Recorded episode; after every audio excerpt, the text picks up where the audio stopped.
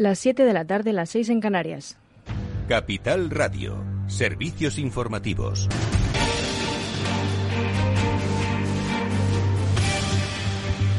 La vicepresidenta primera y ministra de Economía, Nadia Calviño, ha repasado las proyecciones de la economía española en un foro en Radio Valencia. Asegura que se espera un ciclo expansivo de la economía y que el planteamiento del Gobierno es reforzar la capacidad recaudatoria, empezando por la lucha contra el fraude y la economía sumergida todo apunta a que España, eh, como, prevén los organismos nacionales e internacionales, será uno de los motores de la recuperación económica en, Europa, que vamos a tener una tasa de crecimiento que nosotros prevemos en el entorno del 6,5% este año y del 7% el año próximo. Y eso nos va a permitir que en 2022 recuperemos el nivel de producto previo a la pandemia y en 2023 la senda de crecimiento en la que estábamos antes de que nos golpease esta terrible crisis.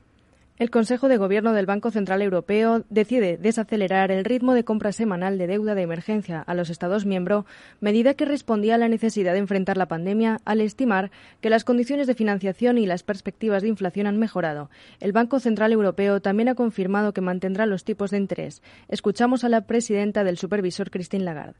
En función de nuestra última evaluación y las perspectivas de inflación, el Consejo de Gobierno considera que las condiciones de financiación favorables se pueden mantener con una rebaja moderada en las compras de deuda en el marco del programa de emergencias pandémicas respecto al ritmo de los dos trimestres anteriores.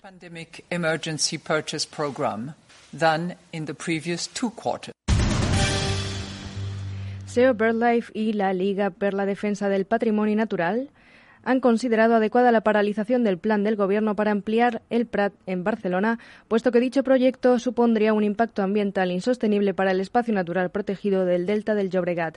La ministra de Transportes, Movilidad y Agenda Urbana, Raquel Sánchez, declara ahora que no es posible llevarlo a cabo con AENA si no tiene el apoyo de las autoridades catalanas ni mucho menos. Eh, se ha producido una división en el criterio por parte del Gobierno español e insisto, esta decisión de, paralizar o de suspender la, inversión se debe por las manifestaciones estos últimos días de miembros del Gobierno de la Generalitat. Pensaban asistir a la manifestación del día 19 de septiembre en contra de este proyecto. La ampliación del Prat, cuya inversión inicial prevista era de 1.700 millones de euros, se acordó a primeros de agosto tras la primera de las negociaciones bilaterales con la Generalitat de Cataluña. Ahora queda en el aire previsiblemente para los próximos cinco años. Pere Aragonés ha calificado la paralización de maniobra del Ejecutivo en una declaración institucional en la que ha recalcado las en la que ha reclamado las competencias aeroportuarias y ha cargado contra el Gobierno por, dicen, no contar con el factor medioambiental.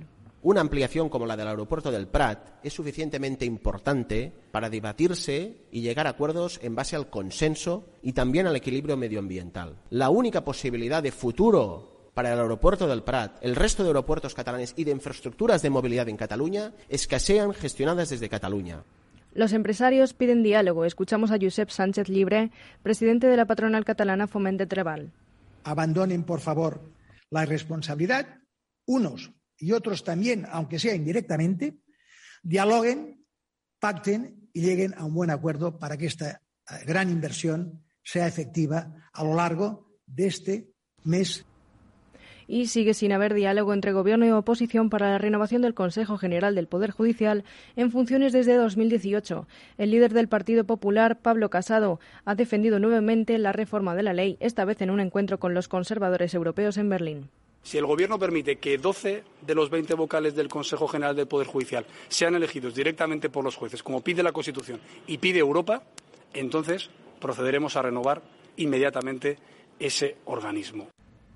El, el presidente Pedro Sánchez descarta en el descarga en el ministro de la Presidencia, Félix Bolaños, la batuta para buscar apoyos entre las fuerzas parlamentarias a fin de desbloquear la renovación de los órganos constitucionales.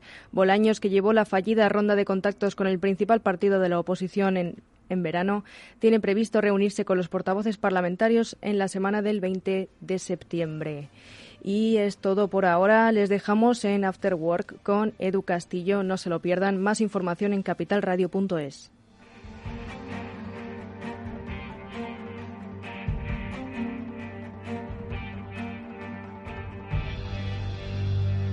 Capital Radio.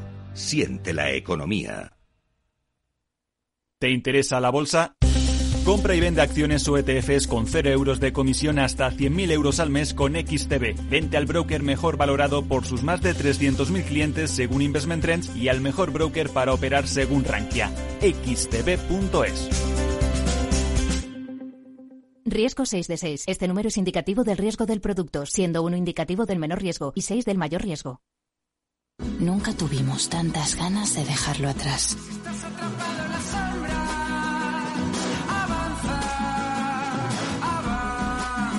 Cuando tengas unos días, una semana o un mes, camina a Galicia. Año Santo Xacobeo, Xunta de Galicia.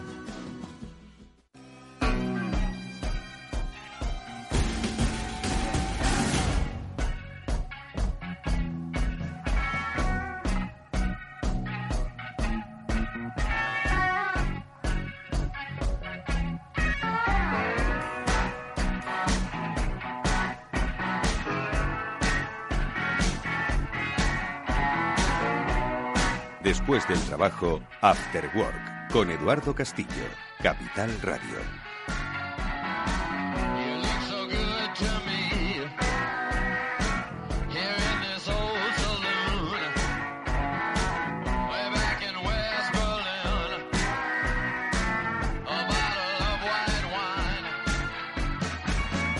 ¿Qué tal amigos? Buenas tardes y bienvenidos al After Work que ya comienza en Capital Radio y que hoy os advierto, tenéis que prestar mucha atención. ¿Por qué? Porque las cosas están cambiando. Sí, vuelven a cambiar. Vivimos tiempos donde lo de hace tres meses no es que no valga, pero sí que evoluciona. Y hoy evoluciona a una vuelta a la presencialidad, a una mayor confianza, a que las personas estamos volviendo a los lugares y queremos seguir bueno, conectando con esos lugares, pero con las empresas que nos ofrecen cosas en esos lugares. Por eso hoy hemos llamado, como siempre, de la mano de los especialistas de Biggers, a los especialistas de, de partnership, de TMP, a los que ya conocéis y que nos ayudan a entender cómo están evolucionando las eh, vías de comunicación, de comunicación eh, corporativa, de comunicación publicitaria, de llegar a las personas, pues en estos tiempos, pues eso, eh, inciertos y de permanente transformación.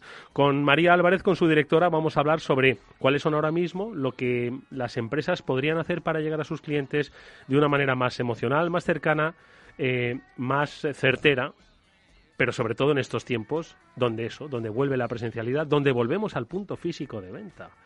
No pasa nada, seguiremos comprando online, pero insisto que las cosas han cambiado. Bueno, pues con María Álvarez, con Eva García, CEO de Biggers, hablaremos en breve sobre esas nuevas estrategias que, insisto, si vosotros queréis vender algo a alguien, aunque sea emociones, tenéis que escucharnos. Luego hablaremos, como siempre, con Julián de Cabo y Víctor Magariño, pues sobre la vida, sobre la vida digital que nos transforma también cada día en nuestro espacio de reflexión que semanalmente traemos a este After Work.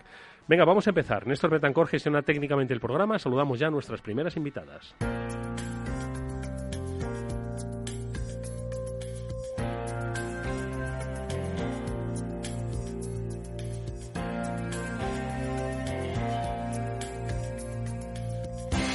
Eva García, CEO de Biggers, ¿qué tal? Muy buenas tardes, bienvenida. Es un placer, como siempre, verte, tenerte, escucharte. Ay, qué felicidad, Eduardo, estar aquí en el estudio otra vez. ¿Cómo se nota, eh? Sí, yo lo echaba de menos ya esto, de estar aquí contigo. Bueno, el estudio vuelve a tenerte aquí. Hoy, además, recuperamos también a otra persona que a este estudio tenía que haber venido antes, pero bueno, las circunstancias así la determinaron y que nos ha ayudado a entender, pues eso, cómo las empresas deben comunicarse en estos tiempos de transformación. María Álvarez es directora de TMP, de Partnership, agencia de publicidad, de marketing. María, buenas tardes, bienvenida. ¿Qué tal, Edu? ¿Cómo estás? ¿Qué tal esta vuelta del verano? Bueno, pues esta vuelta del verano, exactamente, vuelta, esa es la palabra. Vuelven las cosas, Totalmente. se han quedado otras, por supuesto, y en este equilibrio de vuelta y de eh, permanencia, permanencia de cosas nuevas, ojo, eh, que hace apenas seis meses, tenemos que volver a crear estrategias para acercarnos a los clientes desde las empresas. Eh, otra vez ha vuelto a cambiar. A ver, tu primera reflexión, Eva. Madre mía, es que, es que pasan dos meses y cambian las cosas. Sí, sí, realmente en el mundo de la comunicación, de la publicidad, de los medios, es que estamos realmente viviendo en tiempo real. todo lo que lo que está sucediendo, toda la, evolución de la pandemia y, también es muy interesante, por ejemplo, que al final ver cómo la gente va al son también de lo que es noticia y de lo que importa, ¿no? A lo mejor quizás no tanto a la gente, sino a, la sociedad o a lo que determinan los medios. Tú ahora mismo, por ejemplo, ya te das cuenta de que los informativos no abren con el COVID, pero sin embargo el COVID sigue ahí, ¿no? Entonces la gente que hace, pues al final empieza de alguna manera a, a definir una nueva realidad y se adapta a esa realidad. Y la comunicación y el marketing tienen que estar en tiempo real también adaptándose a esa realidad. Con lo cual, bueno, pues estamos viviendo, yo creo, unos tiempos maravillosos para, para aprender y para desarrollar todas estas estrategias. Porque María, ¿tú te acuerdas que cuando la, última vez que hablamos, en realidad es que fue hace mes y medio nomás? Más o menos, por ahí sí sería justo. Y es cierto que seguimos en un momento todavía especial, eh, no se ha acabado, pero el momento es diferente. Eh, tan diferente como que hay que quizás no replantear nuevas estrategias, pero sí incorporar estrategias nuevas a las que entonces comentábamos, hablábamos de la emoción, de la cercanía, de lo que querían las empresas, pero hoy eh, podemos decir que hay nuevo, hay un sumatorio de cosas nuevas a estas estrategias de las empresas, ¿o no? Pues a ver, es verdad que, un poco siguiendo lo que también decía Eva del tema del, del, COVID, que empieza a normalizarse, por decirlo de alguna manera, ¿no? Es verdad que las estrategias tenemos que seguir cambiándolas e innovándolas muchas veces, porque al final eh, seguimos en un entorno buca. No nos olvidemos que el entorno buca existe, sigue estando ahí, estamos en un entorno en el que no sabemos lo que puede ocurrir. Te pongo un ejemplo ahora con los microchips, en la industria de la automoción no puede producir, nos encontramos que parecía que todo iba de una manera y tienes que de repente cambiar, pero es verdad que no nos podemos olvidar que tenemos que seguir trabajando las emociones, es decir, el consumidor, el ser humano en general el ser humano en general se mueve por emociones. Mm. No podemos olvidarlas. Y sabemos que de la parte, el 90% de una decisión es subconsciente, no es consciente. Con lo cual siempre tenemos que estar trabajando con ello, en la comunicación. Y es verdad que hubo un momento, este, este pasado, en donde la comunicación era mucho más racional, era mucho más pensada, mucho más bajada a producto y poco a poco sí que estamos viendo que ya nos empiezan a pedir las marcas a hacer más comunicaciones con donde la emoción y la llegada al consumidor es, mucho más importante. Y eso nos está haciendo cambiar también las, comunicaciones que estamos realizando nosotros, ¿no? Buscando otros contenidos, otros soportes, otros lugares, otros canales que realmente podamos llegar al, consumidor, ¿no? Y volver a esa pues en el fondo esa, ese, seguimos en ese entorno buca, pero buscando esa normalidad que teníamos hace antes del marzo 2020, por decirlo de alguna manera, ¿no? Mm. Eso es lo que estamos buscando también. Hay un escenario muy interesante porque nos hemos acostumbrado a muchas cosas nuevas y esto hace que el cliente ahora esté pues muy receptivo, ha, ha adoptado pues muchísimas mm. actitudes frente a lo digital, la tecnología, frente a las empresas, ¿vale? Entonces eso hay que aprovecharlo, ¿no? Tú defiendes que el cliente ahora es mucho más receptivo a experimentar. Antes era, no, no, a mí, como era blanco, no, bueno, no sé el refrán. Estoy últimamente que quiero decir refranes. y no, te sale. no me sale no. Pero bueno, yo creo que los oyentes me entienden, ¿no? Antes era como, no me muevas de aquí. Sí es cierto, sí es cierto. Lo que nosotros denominamos el test and learn, ¿no? Es decir, es verdad que antiguamente a un cliente le costaba mucho eh, innovar o cambiar la percepción de lo que tenía como estrategia o canales de comunicación. Y en estos momentos ya ha aprendido que esto es muy volátil, que esto tiene que cambiar y está mucho más receptivo a cosas nuevas. Es más, te pide mucha más innovación. Realmente ya los clientes empiezan, aún dentro de este entorno incierto, empiezan a querer eh, salirse de la, de la caja, salir a ese out of the box que hablamos, ¿no? Y perdón por los anglicismos, pues sabéis que muchas veces tenemos anglicismos en nuestra comunicación, y empiezan a, querer retarse a ellos mismos y hacer cosas nuevas. Y es cierto, ¿eh? estamos en un momento en el que, en el que tenemos que, ir por ahí, totalmente. Por ejemplo, ¿eh? y antes de que va a reflexionar un poco sobre esto, ¿qué es, qué es, qué es innovar? ¿Qué os, qué os piden, por ejemplo, pues de, en plan de salirse de la pregunta, caja? Muy buena pregunta, Edu, porque la palabra innovación es tan amplia como por que tenemos muchísimas cosas que podríamos hablar y podríamos estar aquí una hora hablando de eso. Pero ¿Qué, por ejemplo, cosas muy básicas, redes sociales. Todas las redes sociales estaban usadas de una manera eh, en donde siempre la comunicación era, pues eso, entre la marca y, una, y el, consumidor, con una comunicación direccional, pero ha llegado, por ejemplo, un TikTok que empezó con gente joven.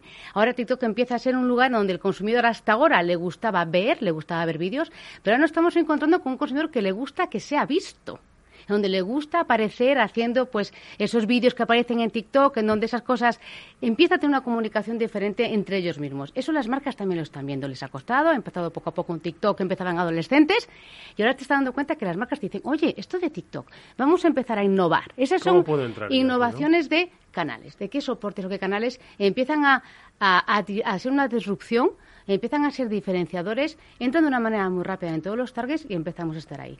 También una innovación digital, por supuesto, no solamente en soportes, sino de cómo yo puedo además tener unas estrategias digitales donde tengo una mayor, eh, pueda llegar de una manera mucho más rápida y efectiva a mi cliente con, innovando con diferentes acciones. Y ahí sí que es verdad que hay una parte creativa importantísima. ¿no?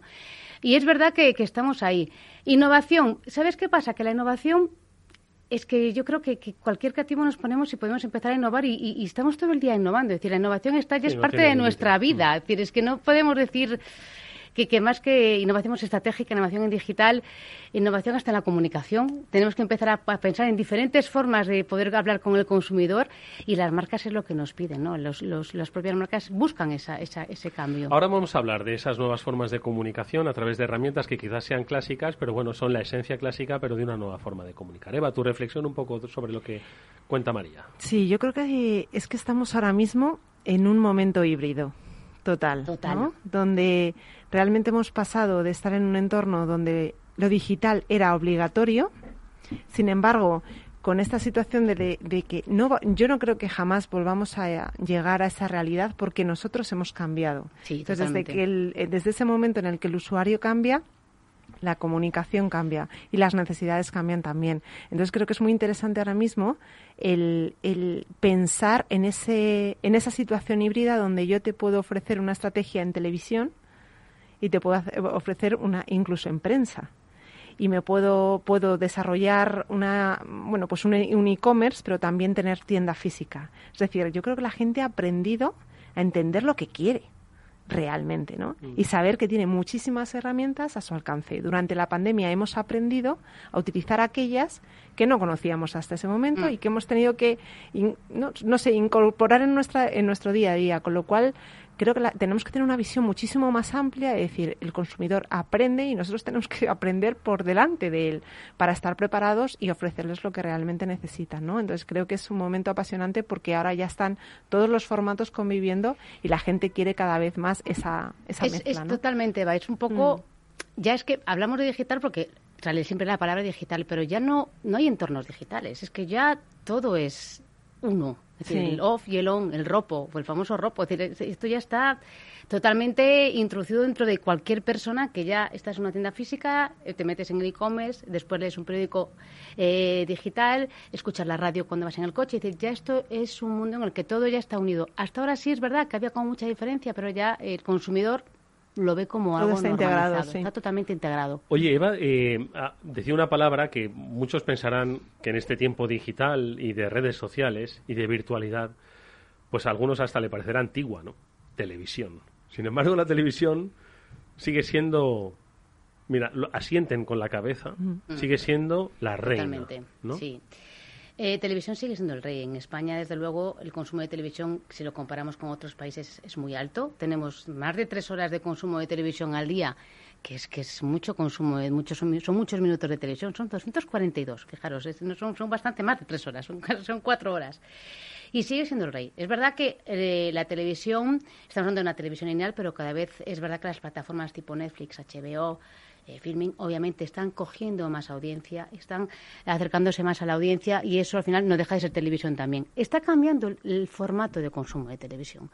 Ahora el espectador y el consumidor, eh, por esta vida que llevamos en la que em, todo va mucho, más rápido, tenemos muchísimos contactos que, que, que, que recibimos, ya no tenemos esa paciencia de esperar, por ejemplo, a que hoy me llega un capítulo y la semana que viene me llega otro y me tengo una semana entera sin ver un capítulo de mi serie preferida, ya estamos empezando a querer consumir la televisión de una manera mucho más eh, rápida y profunda en muy poco tiempo. Eso está haciendo que las plataformas de tipo Netflix, todas estas que os estoy comentando, cada vez tengan mucha más penetración en el consumidor. ¿no? Y eso sí que es verdad que, eh, obviamente, son incrementos de consumo de televisión, siguen siendo incrementos de consumo. yo sí, soy, siempre he pensado y seguiré pensando que la televisión va a ser el medio rey en España durante un tiempo aún le queda aún le queda mucho tiempo a la Llámalo como quieras, que sea lineal, a la carta, bajo demanda, pero seguirá siendo, seguirá que estés viendo, pues por ejemplo, los informativos y mientras tanto estés metiéndote en TikTok, viendo tal. Es como, es lo que digo yo, que al final es un híbrido, ¿no? Donde la gente, y, y sobre todo esa necesidad de inmediatez. Total. Y la televisión es verdad que es un medio que te obliga un poco a esperar, ¿no? Esperar después de la publicidad, esperar a que empiece el programa, esperar, pero como tienes otras plataformas con las que entretenerte mientras empieza, por ejemplo, el hormiguero, pues dices, oye, pues me espero porque estoy entretenido, Mm. ¿no? Entonces, esa es la combinación, Sí. ¿no? De la multiplataforma, que al final el usuario, evidentemente el más joven lo tiene controladísimo, pero ya las generaciones un poco más, como hablamos, ¿no? Los senior empiezan también a entender, son realmente público objetivo de televisión tradicional, pero también están con el WhatsApp y, o mirando un, pues por ejemplo pueden estar viendo Capital o leyendo las noticias. Es decir, al final es esa combinación de herramientas y de, de- de plataformas en el mismo momento, ¿no? Porque quiero saber qué es lo que está ocurriendo y no me quiero perder mi programa preferido, ¿no? Y además un dato curioso que en España ese, ese movimiento, ese- esa, esa duplicación es mayor que en otros países de Europa.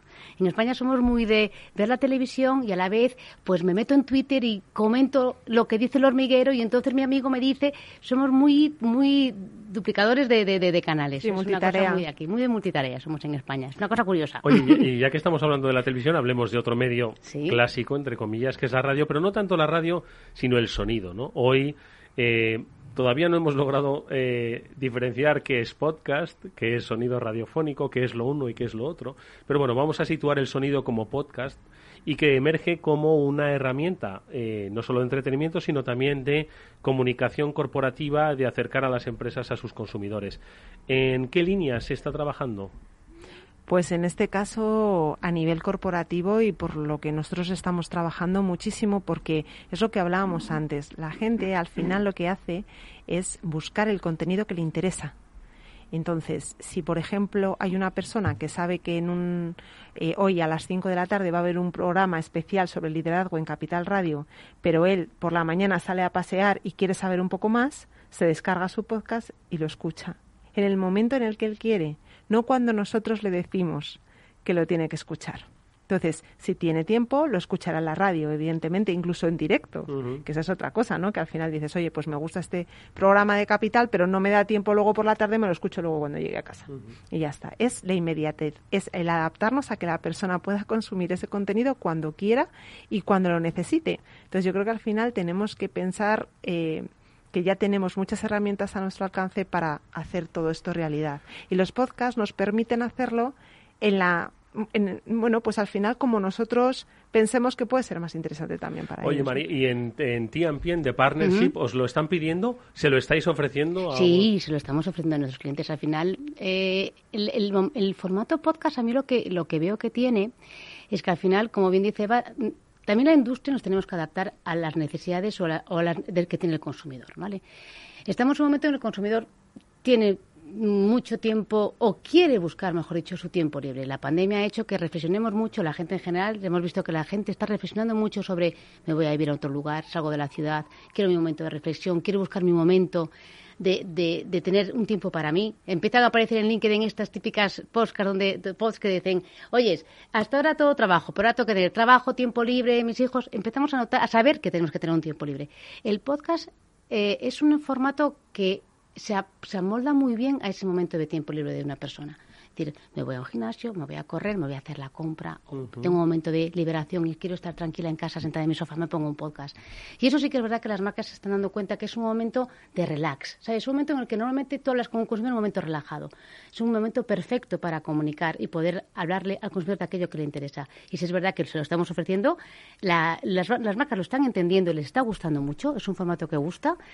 Y a mí, por ejemplo, le, le tengo mucho cariño al podcast, lo utilizo mucho y además es que a mí todo lo que es momento radio, momento audio, me, me parece muy personal y creo que además es una forma de comunicar que llega muy bien al consumidor. Es decir, que, que te- sí es verdad que estás en esos momentos de relax en los que realmente llegas. Y, y es muy Hay una cosa, Eduardo, también muy interesante que se está dando ahora, que la pandemia también lo que ha provocado es que haya mucha gente que quiera cambiar también, ¿no? Se ha dado cuenta, ¿no? Y dice, quiero cambiar de trabajo, quiero cambiar incluso de profesión, ¿no? De, de De cambiar marido. de No, marido, bueno, de mujer, de no, sobre todo yo creo que a nivel empresarial eh, que dices, oye, ¿me estoy realmente dedicando a aquello que me apasiona y que me gusta? Entonces, el, podcast también permite ofrecer una formación directa, especializada. Eso lo están utilizando también mucho las universidades.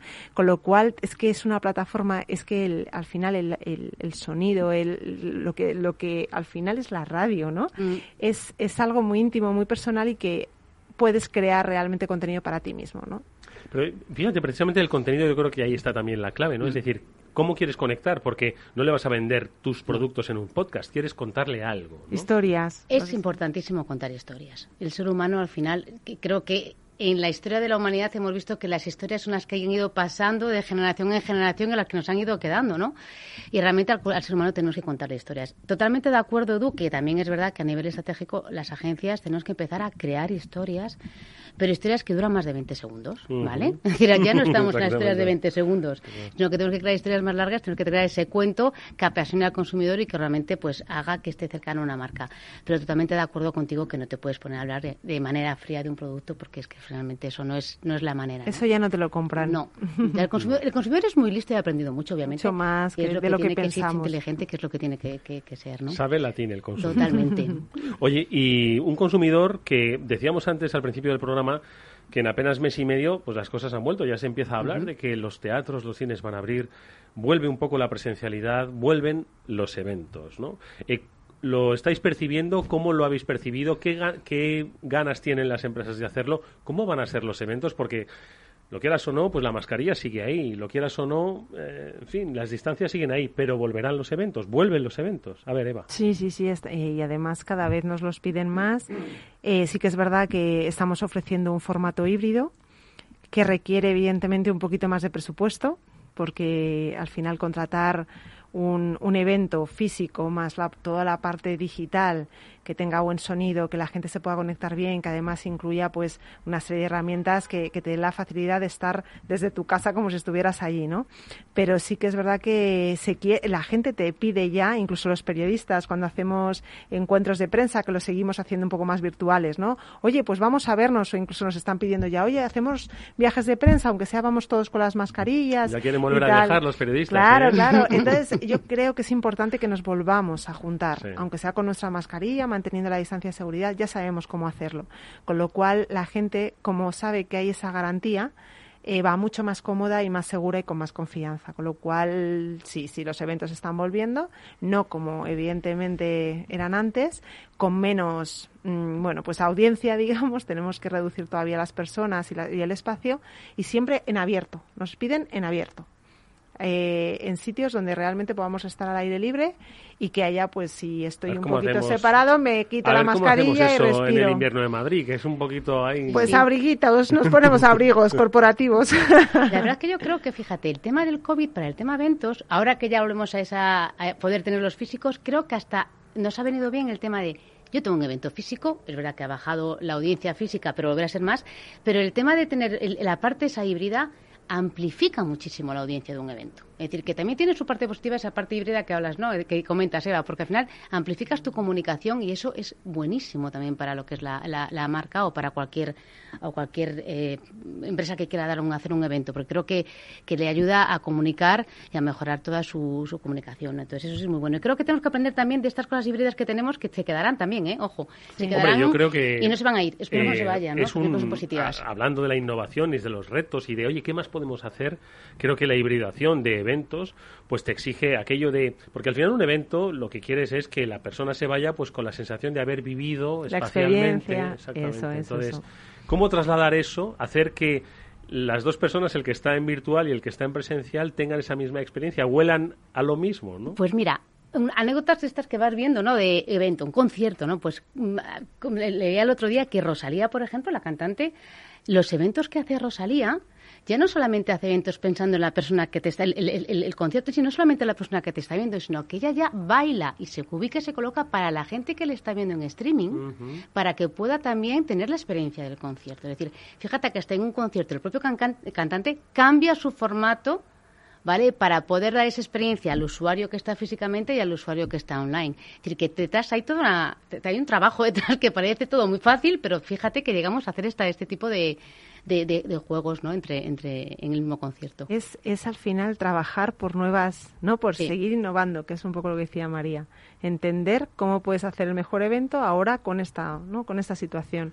Y yo creo que al final nos pone las pilas porque nos obliga a hacer cada día cosas mejores ¿no? y con más calidad. Oye, y siempre insistimos ¿no? que eh, aunque The Partnership TMP pues, trabaja con grandes eh, compañías, el mensaje que hemos estado lanzando hoy con su directora, con María Álvarez, con Eva García, CEO de Biggers, no es exclusivo de grandes compañías, es para cualquier tipo de empresa, emprendedores que, como sabéis, tienen esa inercia, ¿no? esa fuerza del, del comienzo, pero también para eh, pequeñas empresas que también se han transformado digitalmente, que han entendido pues que esta pandemia les ha puesto en un lugar muchas de ellas han sobrevivido precisamente porque han tenido la agilidad para cambiar, para entender, y estos mensajes están dirigidos a ellos, ojo, también, ¿eh? Totalmente, totalmente. Mm.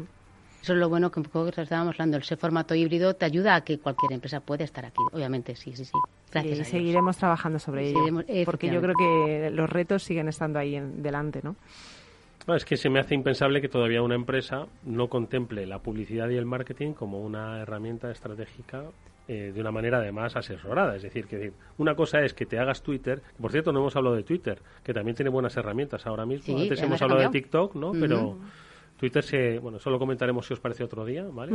En fin, que toméis buena nota. Los pequeños y los grandes, ¿eh? que los pequeños también tienen muy buenas ideas. Deben, deben tener buenas ideas. Estamos en un, en un mercado donde más vale innovar, porque la innovación es lo que puede eh, asegurar el futuro de nuestra compañía.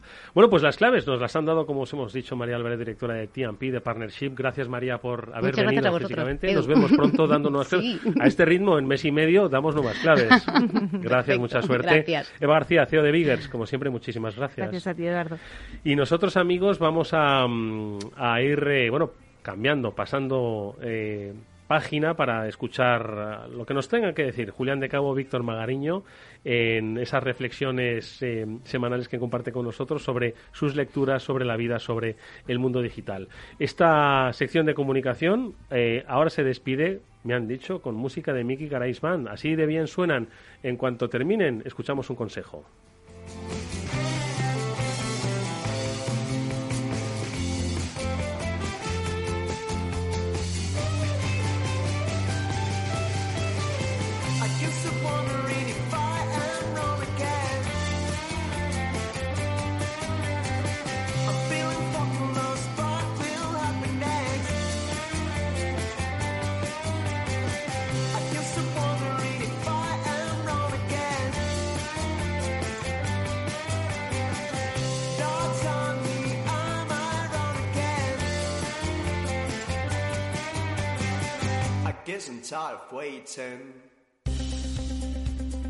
Si inviertes en bolsa, esto te va a interesar. XTB tiene la mejor tarifa para comprar y vender acciones y ETFs, cero comisiones hasta 100.000 euros de nominal. Si inviertes en bolsa o quieres empezar, más sencillo e imposible. Entras en xtb.es, abres una cuenta online y en menos de 15 minutos compra y vende acciones con cero comisiones. Además, la atención al cliente es en castellano y está disponible las 24 horas al día. ¿A qué estás esperando? Ya son más de 300.000 clientes los que confían en xtb.es. Riesgo 6 de 6. Este número es indicativo del riesgo del producto, siendo 1 indicativo del menor riesgo y 6 del mayor riesgo.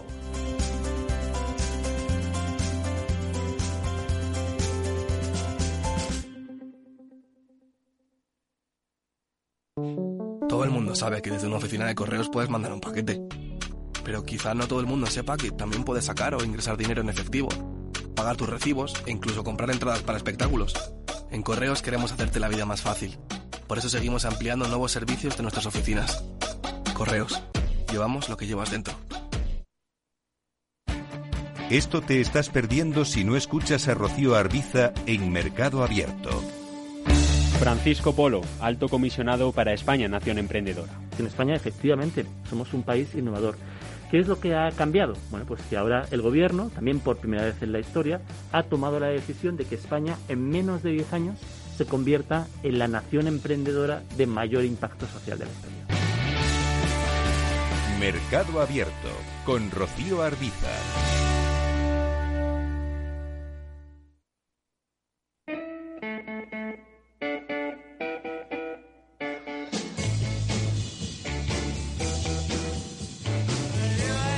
Eduardo Castillo en Capital Radio, After Work.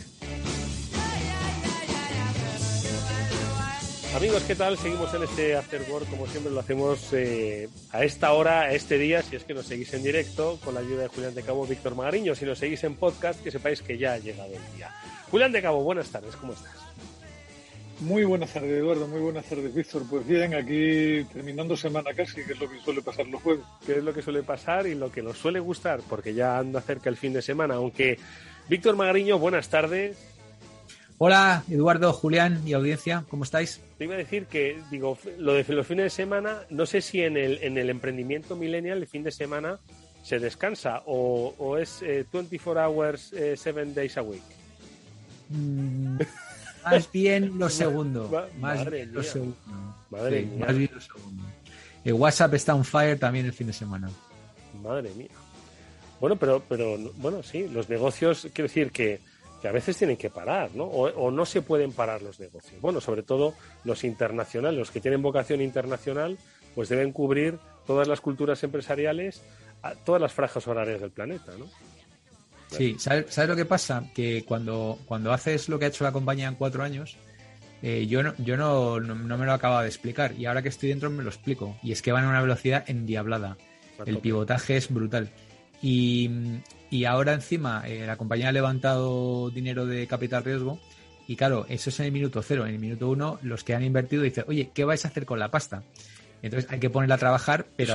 Show, me, the money que acabo de poner, ¿no? Madre mía. o sea, ponla a trabajar ya, porque claro, el dinero en el banco, en fin, ¿sabes? ya sabemos el dinero en el banco es como los aviones en tierra, que no son rentables. Bueno, hablaremos eh, más largo y tendido. Qué interesante es hablar con vosotros y más sobre todo, seguro, después de las lecturas de verano que habéis tenido ocasión de hacer. Bueno, Víctor, yo no sé si tú has tenido tiempo para leer mucho. No, estoy, ocupado intentando bajar el paro en España. Contra... ha leído el WhatsApp este verano. Exactamente, oye, pero que igual ha leído tanto como un libro. Pero bueno, algo habréis leído, que o sea algún articulillo corto, libros. Julián, seguro que tú una buena pila de libros has leído, ¿no?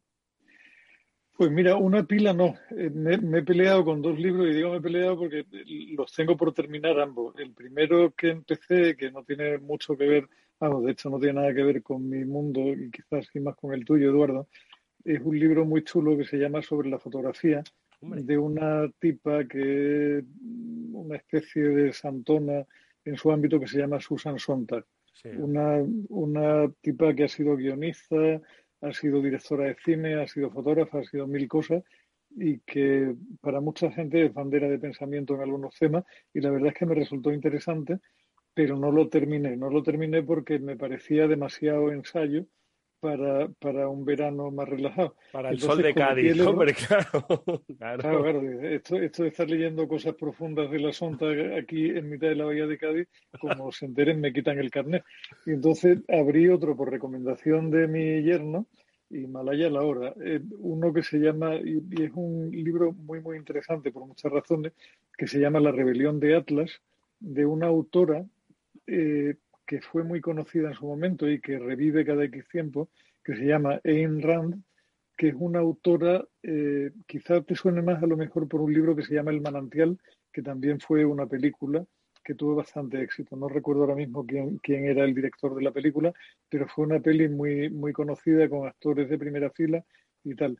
Y la rebelión de Atlas es curioso, yo no, o sea, lo intuía, pero lo confirmé con la lectura y luego leí sobre la autora. Resulta que es una especie de Biblia para la gente más rabiosamente liberal de la economía. O sea, oh. resulta que es una especie, sí, sí, impresionante. Lo que pasa es que es un tocho que, donde voy por 1.600 páginas y aún me falta un 7%. Me falta un 7% según el Kindle para terminar la lectura. Madre mía. No está nada mal. Y para que te hagas una idea, eh, el, capítulo que justo terminé ayer, que era el discurso final del héroe de la novela, dura el capítulo más de dos horas de lectura, que es casi como una novela pequeña, ¿no? Madre mía. Pero muy interesante, la verdad es que muy, muy interesante. O sea, muy interesante, muy interesante y muy controversial, como dirían los norteamericanos, porque no deja títere con cabeza y es una figura peculiar. La primera que se carga es la del Estado, entiendo, ¿no? bueno, bueno, o sea, es que para, para esa buena mujer el Estado habría que fusilarlo a todo. O sea, la, novela de verdad que vale la pena y es una lectura. Lo que pasa es que es un libro para tomarlo con tiempo. Yo no he sido capaz de terminarlo del todo en el mes de agosto, pero espero, espero tenerlo acabado antes, durante este fin de semana. Libro muy bueno y, lo que te dice, o sea, por lo que leí en una lista, porque ya visto que me estaba enganchando, profundicé un poco y resulta que aparece como el segundo libro más influyente en las élites económicas norteamericanas por detrás de la Biblia. Y es un libro del año 1950 y tanto, 56 o 53, o cosa por el Sí, sí, sí. O sea, y, y, lectura de cabecera para muchos de los del ala más dura de los liberales. Decían por ahí que, que Trump decía que era randista, pero yo dudo mucho que todo lo que ha leído Trump en su vida, incluyendo Twitter, ocupe las 1800 páginas que tiene el libro. Madre mía, no está nada mal. Oye, pues sí, una lectura interesante y sobre todo aquello que dices, ¿no? Como influencia para los, los, los hombres de las decisiones financieras en Estados Unidos, ¿no? Por detrás de la Biblia, curiosísimo, ¿eh? Eso también muy dice curioso, mucho, muy curioso. Muy curioso el libro, muy curioso y, o sea, la, autora además es filósofa de profesión, con lo cual es cualquier cosa menos una mujer superficial y se mete en profundidades bastante serias. ¿no? Lo que pasa es que es una figura eh, complicada para las élites norteamericanas porque, entre otras muchas cosas, era atea, confesa y practicante, lo cual chirría un poco con la parte más derecha, o sea, más, más, más digamos, cristiana del Partido Republicano, que son los votantes. Eso es, ¿no? Pero, pero interesante, o sea, si alguien tiene ganas de complicarse la vida y de pensar un poco, es un libro que merece la pena sin duda, ¿no? Sin pues duda eso son gigas y gigas en Kindle, madre mía. La rebelión de Atlas. En, Kindle son un puñadito de K solamente. el texto no ocupa nada. Pero en tiempo de, vida. mucho, mucho, mucho. Oye, Víctor. 30 horas de lectura. Madre mía. Y Víctor, tú, bueno, entiendo que los tochos estos que ha salido Julián, no has podido siquiera eh, ni abrir el índice, pero bueno, alguna lecturita de artículo de los de los de los anglosajones estos a los que tú sigues, sí que seguro que te has tenido, ¿no? Sí, siempre hay temas, ¿no? Lo que pasa es que como, como va todo tan deprisa, pues casi casi cada semana al final acabas en los temas recurrentes. Pero eh, hace poco, hace unos días, volvió sobre un libro que yo me leí en los años 80 y que es muy archiconocido por todo el mundo, que es 1984, de George Orwell. Este libro, que es posible que mucha gente haya leído y otros no, yo lo recomendaría como de lectura absolutamente obligatoria en nuestros días, mm. porque yo me estoy encontrando situaciones eh, que se parecen un montón a algo que este hombre escribió en 1940 y pico y que predecía el futuro en 1984.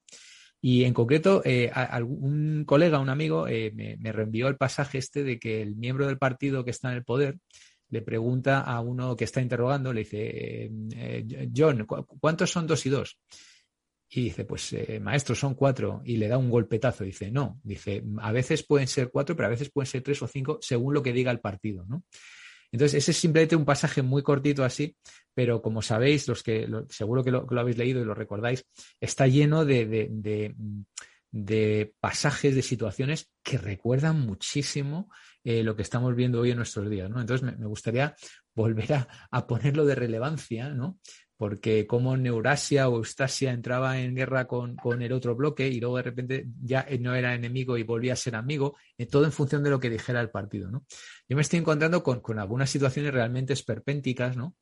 Eh, incluso de algunas instituciones muy serias, que ya, por ejemplo, temas del lenguaje inclusivo y tal, que ya eh, con absoluta falta de respeto a la gramática eh, y estoy hablando de universidades, ¿eh? estoy hablando de, universidades de, primer, de primer eh, calado que además enseñan a alumnos de fuera de España. Y no voy, a, no voy a decir más. Y, de repente me, llega un correo oficial de la universidad con, un lenguaje indescifrable y, de verdad que me vino a la mente el, libro de este porque digo, estamos llegando a unos niveles ya tremendos. ahora sí, par de, par de frases de, George Orwell, que a mí es un autor que me encanta y, es un tipo que vale la pena 100%, Víctor, seguirlo y releerlo porque dijo cosas muy, muy interesantes. Y con relación a lo que estás diciendo, tiene una frase en un ensayo que se llama La política y el lenguaje inglés, que la frase es demoledora, dice, el pensamiento corrompe el lenguaje y el lenguaje también puede corromper el pensamiento. Hombre. Pero es que en otro ensayo dice algo mucho más salvaje todavía, que perfectamente trasplantable a nuestros días. Dice, el lenguaje político está diseñado para que las mentiras parezcan verdades, el asesinato una acción respetable y para dar al viento apariencia de solidez. Wow. Decía antes, me acordaba Víctor cuando hacía referencia a lo de los bloques de Eurasia, ¿no? De, yo lo leí en la facultad y creo que estas reflexiones vuestras me animan a, volver a leerlo. Invitamos a la gente a, que lo lea nuevamente. Bueno, pues igual ven esas similitudes en el que dice Víctor que vivimos en el tiempo. E igual no, pero siempre es bueno volver a leer 1984. Además es suave, es de lectura suave, quiero decir, no es, mm. se lee fácil. estaba recordando, dice, pues ahora son enemigos y ahora son amigos, ¿no? Estaba un poco pensando en, en Afganistán, ¿no? Pensar que esto, la guerra empezó hace 20 años, ¿no? cuando, cuando se produjo que de aquí a dos días, por cierto, ahora si queréis recordamos dónde estabais vosotros el 11S. Eh, hace 20 años, eh, hoy los, los, los, que ya están casi graduados ¿no? en, la, en la universidad eh, han salido de la universidad pues viendo que los talibanes son menos malos que los del Estado Islámico. ¿no? Cuando hace 20 años los que estábamos en la universidad nos dijeron que los talibanes eran lo peor que había sobre la faz de la Tierra. Entonces, muy interesante, ¿no? Esas, esas vaivenes. Pues fíjate, curiosamente, Eduardo, ¿eh? parte, parte de la filosofía de Orwell y de su experiencia vital va muy marcada por su experiencia en la guerra de España. Orwell formó parte de las brigadas internacionales y Rebelión en la Granja, que es su otra obra brutal, otra, otra obra absolutamente maravillosa, se inspira un poco en lo que él vivió con las brigadas internacionales y con, la, y con el KGB y el estilo de, dirigencia de, los regímenes comunistas. ¿no? Ese, cerdo, no, ese, Napoleón. Esa, esa es una obra muy bonita también, un poquito más, menos histórica, menos politizada, más, más romántica. Pero bueno, la verdad es que Orwell, Orwell de verdad que era, que era, un hombre que veía de lejos completamente. No, ojalá tuviéramos muchos más como él hoy día. Oye, ¿cómo, ¿cómo, ha cambiado el mundo eh, en, estos, en estos últimos 20 años. ¿eh? Sin lugar a dudas, el, el 11S 2001 fue un, cambio total del que todavía estamos viviendo ¿no? esas, esas consecuencias. ¿Dónde estabais vosotros? Yo lo recuerdo claramente. Estaba, ya estaba trabajando entonces, eh, pero había ido a comer ese día a casa de mi madre y, viendo el telediario vi como de repente pues estaba ardiendo una torre y rápidamente me fui corriendo a, a la redacción y allí estuvimos en realidad, recordar con las, con las conexiones que entonces había, que no eran malas, ni mucho menos, ¿no? Ya teníamos internet, teníamos correos, pero no teníamos ni siquiera las fuentes documentales que teníamos hoy, ni esas capacidades ¿no? de, conexión inmediata, ¿no? Que, que, teníamos acceso a mil fuentes, ¿no? Que nos podrían dar mil interpretaciones, de las que 998 pues serían inventadas y dos serían certeras. Pero bueno, había que probar, ¿no? ¿Dónde estabais vosotros? Víctor, ¿tú dónde estabas? Pues mira, yo estaba trabajando en, en Cadbury Schweppes o Cadbury Dulciora eh, con los caramelos. Estaba en mi, última etapa, porque justo en, el paso de 2001 a 2002 cambié a Universal Pictures. Pero estaba teletrabajando, en esta última etapa teletrabajé y estaba en casa. Eres un pionero, ¿eh? Porque sí, trabajar en 2001, vamos, aquello era... Bueno, empecé en, el, empecé en el 98, de hecho, con las líneas famosas RDSI, la de... Eh, que, bueno, Julián se acordará perfectamente y tal. Eso fue la previa a lo que fueron ya las líneas Wi-Fi y tal, ¿no? El caso es que yo paraba, paraba para comer y aprovechaba y veía el telediario, ¿no? Entonces, eh, pues puse el telediario y a las tres pues salió la imagen, ¿no? Me acuerdo salió Ana Blanco, que fue la que dio la noticia en, en televisión española, la, que, la misma que está ahora, por cierto, que luego se fue y volvió. Eh, a mi juicio se atoró un poquito, a mi juicio otros dirán que no, pero yo creo que la, superó un poco esa situación. ¿eh? ¿Quién no se atoraría? Eh? ¿Quién no se claro, efectivamente, yo, yo creo que se atoró, o sea, yo mm, ahora me acuerdo y dije, joder, esto le ha venido un pelín grande, pero bueno, obviamente hace 20 años, ¿no? El caso es que yo me quedé pegado, me quedé pegado al televisor, ¿no? Básicamente. Y, prácticamente no, no, pude engullir, no pude. Y, bueno, pues yo creo que como todos, ¿no? De repente al ratito se estrelló el segundo avión, se cayó la primera torre y, aquello fue, eh, pues eso, ahí. Pero vamos, me pilló en casa eh, yendo a comer, pero al final. En el teletrabajo, claro, claro. ¿Y tú, Julián, dónde estabas? Pues mira, Eduardo, yo te, te, va a sonar a pitorreo porque parece que estuviera preparado, macho, pero a mí me pilló, yo lo viví en una redacción, porque yo en, en ese momento era el CEO de Terra y mi despacho estaba al lado de la redacción, con lo cual cuando, o sea, teníamos acceso a todos los sistemas de noticias, a todo lo que, y, un equipo periodístico fantásticamente bueno, y fue mi, mi hoy amigo Juanjo Amorín, que era el, gerente de redacción, que tenía un equipo de 90 periodistas dedicados a cosas distintas, Juanjo entró en mi despacho con los pelos tiesos y me dijo, Julián, Julián, enciende la pantalla y conéctate a CNN, fíjate lo que está pasando.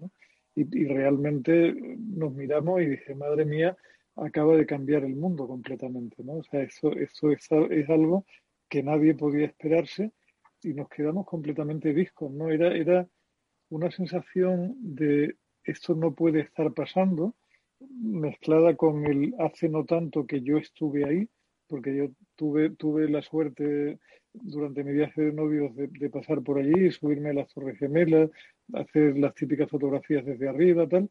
Dice, o sea, Dios mío, Dios mío, Dios mío. ¿no? Mm. Fue una sensación brutal de, la, de los impactos más grandes que yo he tenido en mi vida y, además rodeado de periodistas muy jóvenes que te miraban como diciendo, ¿y, qué va a pasar ahora? ¿no? Porque yo en aquella época de mi vida yo no llegaba todavía a los 40 y Juanjo debía tener, eh, no creo que llegara a 30 o por ahí andaba, y toda la redacción eran chicos de veintitantos, sí, recién para los cuales las torres, las torres gemelas eran todo, eran un símbolo, como para nosotros lo podía haber sido el Empire State, que era siempre se decía el rascacielos más grande del mundo, ese, ese era el símbolo.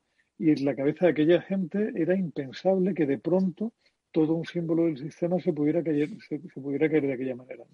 Para mí fue eh, toda una experiencia. Oye, pregunta trampa. ¿Creéis que si no hubiese ocurrido, no se hubiese producido el 11S, eh, el mundo sería tecnológicamente igual que ahora? sería más avanzado o menos avanzado. Es decir, al final lo que cambió el mundo, que empezó por guerras, por desarrollo tecnológico, por eh, movimiento de los, de los bloques ¿no? de, influencia, ¿creéis que sin los atentados del 11S tendríamos el mismo grado de desarrollo tecnológico, digital, social que tenemos ahora? Pues es muy buena pregunta, Eduardo. Eh, y mira, me ha hecho reflexionar así a bote pronto. Yo te diría que no. Probablemente no. Tienen que pasar, o sea, por ejemplo, otro gran desarrollo que hubo fue cuando la carrera espacial, ¿no? Que, Kennedy se puso a correr con los, con los rusos y con los chinos y ahí fue claramente una expansión tecnológica muy importante en cuanto a materiales, alimentos, eh, aeronaves, eh, etcétera, etcétera. ¿no? Yo creo que esto eh, aceleró, aceleró claramente la, expansión tecnológica el traqueo digital y, yo creo que ese es el, tipo de acontecimientos, igual que en una guerra, ¿no? O sea, cuando hay una guerra, pues de repente todo se acelera, ¿no? Porque no solamente es que se invente nuevo armamento, sino que el armamento, pues al final es tecnología. Eh, la, primera guerra pues aceleró mucho, la segunda guerra aceleró mucho, luego pensaba en, la carrera espacial y yo creo que esto también fue un claro acelerador. No sé qué opinará Julián. Pues yo no lo veo tan así, Víctor. Es decir, yo no, no creo que, lo acelerase como tal. O sea, en mi opinión, las leyes que gobiernan el desarrollo de la tecnología, o sea, todo aquello de la ley de Bell, la ley de Moore, todo esto que, guía el desarrollo de tecnologías exponenciales, llevaba ya en marcha mucho tiempo y yo no creo que lo que, ni que lo frenara ni que lo acelerara. O sea, yo creo que, que estamos, seguimos en una, en una onda expansiva enorme y con un fenómeno que a veces se nos olvida y es que cuando te hablan de aquello de que, o sea, aquella ley que dice que cada 18 meses se dobla la potencia informática disponible, que es como lo suelen decir, aunque en realidad lo que deberían decir es que se dobla el número de transistores que caben en una pulgada cuadrada. esos 18 meses construyen sobre los 18 anteriores y los anteriores y los anteriores. O sea, que cada vez doblamos sobre una base brutalmente alta, con lo cual cada vez que doblamos lo hacemos sobre, sobre una escalera que tiene ya una altura acojonante y donde no se ve un límite pero, pero, fíjate, ¿tú ahora dirías que el COVID ha acelerado la expansión tecnológica? Yo creo que no, ninguno tenemos duda de que sí, ¿no? Desde luego ha cambiado los hábitos digitales y ha hecho acelerar la tecnología. Ha acelerado el uso, que es diferente, o sea, digamos, una, una, cosa es el crecimiento tecnológico como tal y otra cosa es la adopción, que, que, son cosas separadas y que al final tienen que ver con la necesidad humana. Las tecnologías llevan mucho tiempo disponibles y lo que pasa es que eh, donde está el punto un poco, y hay incluso libros enteros hablando de esto, donde está el punto es si llegan a capturar la atención del usuario. las tecnologías se, se, van creando constantemente, se van haciendo propuestas constantemente y lo que sucede es que unas veces tienen éxito porque son tecnologías que conectan con una necesidad real del usuario y otras veces no lo tienen tanto. ¿no? Yo creo que ahí es, donde está. Pero, pero fíjate, ahora mismo que tenemos, por ejemplo, la crisis de los chips, ¿no? que está tan en boga ahora todos los días. ¿Tú no crees que esto ha hecho a la gente pensar en nuevas maneras, nuevas formas, nuevas fábricas, nuevos materiales para construir chips. Y esto es porque hay una crisis de chips, porque se han agotado por una serie de razones que tienen que ver directamente con el COVID, ¿sabes? Entonces, yo sí que creo, yo sí que creo que la gente eh, agudiza el ingenio y acelera la mente. O sea, todo el tema, por ejemplo, del cloud computing. El cloud computing llevaba un, un, desarrollo bastante bueno, pero es que en el último año y medio ha sido exponencial, porque claro, para dar cabida a todas las sesiones de Zoom, a todas las sesiones de, Teams y de Google y tal, pues todo eso es más capacidad. Entonces, a la gente tiene que pensar en nuevas formas de que eso vaya por el mismo canuto, todo el tema del software defined networks que hemos hablado aquí, ¿no? El dar prioridad a este tráfico al otro tráfico, etcétera, etcétera, ¿no? Todo esto se acelera muchísimo por, por la necesidad, en este caso puntual. Entonces sí que, y por supuesto la, y por supuesto la adopción, eso, es indudable, claro. pero fíjate, fíjate que la, la, batalla de los chips es una batalla que lleva años y donde hemos tenido hitos enormes, con independencia de que haya en este instante un tema de carestía puntual que lo está viendo con el, o sea, con, con muchos mercados que han capturado muchos más chips de los que estaban previstos. Pero la batalla viene de mucho, de mucho antes. O sea, fíjate que ya el año pasado, antes, o sea, en plena pandemia, fue cuando Apple, por ejemplo, anuncia que se sale de la arquitectura Intel tradicional y se pone a hacer sus propios chips. Y ya tiempo atrás, todas las grandes que están en la nube habían empezado a hacer chips propios con una arquitectura que no tiene nada que ver con la convencional de Intel de toda la vida. O sea, digamos, son mercados que están... Sí, pero esa situación de pseudo monopolio de Intel tampoco era muy sostenible, ¿sabes? O sea, ya Qualcomm se había espabilado y, obviamente pues los que, los que no eran los sospechosos habituales fabricantes de chips, pues ya se habían espabilado, como por ejemplo Apple, Google estaba ya también fabricando sus propios, sus propios chips. Em, sí, es todavía más complejo, porque lo que está pasando es que hay una especie de superespecialización y se está rompiendo un poco el... O sea, Intel, digamos, era una mezcla de diseñador por otra parte y fabricante por otra parte, y ahora ya eso no está tan Ahora, ahora hay super especialistas, hay gente que fabrica y fabrica con una calidad del demonio, gente que diseña, gente que implementa, gente que, crea software. O sea, son, son, es un mercado absolutamente de hiperespecialistas. ¿no? Oye, hablamos... ¿Cuál, cuál? No, Perdona, iba a decir, no, directamente relacionado el tema del quantum computing. Yo también le he visto dar un salto exponencial. Eh, en cuanto a materiales. O sea, ahora ya Quantum Computing as a Service ya lo tienen tres o cuatro compañías de las sospechosas habituales. ¿Ah, y ha dado, ha dado, sí, sí, sí, sí. IBM, Google, eh, Microsoft y, y, Amazon ya te ven en Quantum Computing as a Service, cuando hace apenas un par de años era casi todavía cosa de laboratorio de ciencia ficción y ahora ya puedes contratarlo a ese service. Y, esto también yo creo que ha sido acelerado por, aparte de todo el desarrollo medicinal, vacunas. oye, pues muchos problemas de la humanidad podrían solucionarse si está a service, el quantum computing. Pero bueno, si os parece, esto es algo que pues dejamos para hablar la próxima semana. Chips y computación cuántica. Nos lo apuntamos, lo recordamos, aparte de lecturas variadas, por supuesto. ¿Vale? Pues amigos, Julián de Cabo y Víctor Magariño, os agradezco muchísimo, como siempre, que hayáis compartido vuestro tiempo, conocimiento y reflexiones con los oyentes del Afterwork. Y nada más que desearos que, pues, vayan bien esos fines de semana, esas lecturas de WhatsApp, esos trabajos intensos. Bueno, la semana que viene los volveremos a comentar. Amigos, gracias, cuidaros.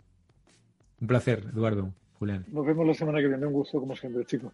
Amigos, nosotros nos despedimos hasta el lunes que volveremos como siempre con Cyber After Work, por cierto, que empezamos a hablar de las jornadas STIC. Estamos hablando de ciberseguridad 360, estamos hablando de la identidad digital de cada uno de nosotros. De esto hablaremos muchos días en nuestro especial de ciberseguridad. Amigos, cuidaros hasta entonces.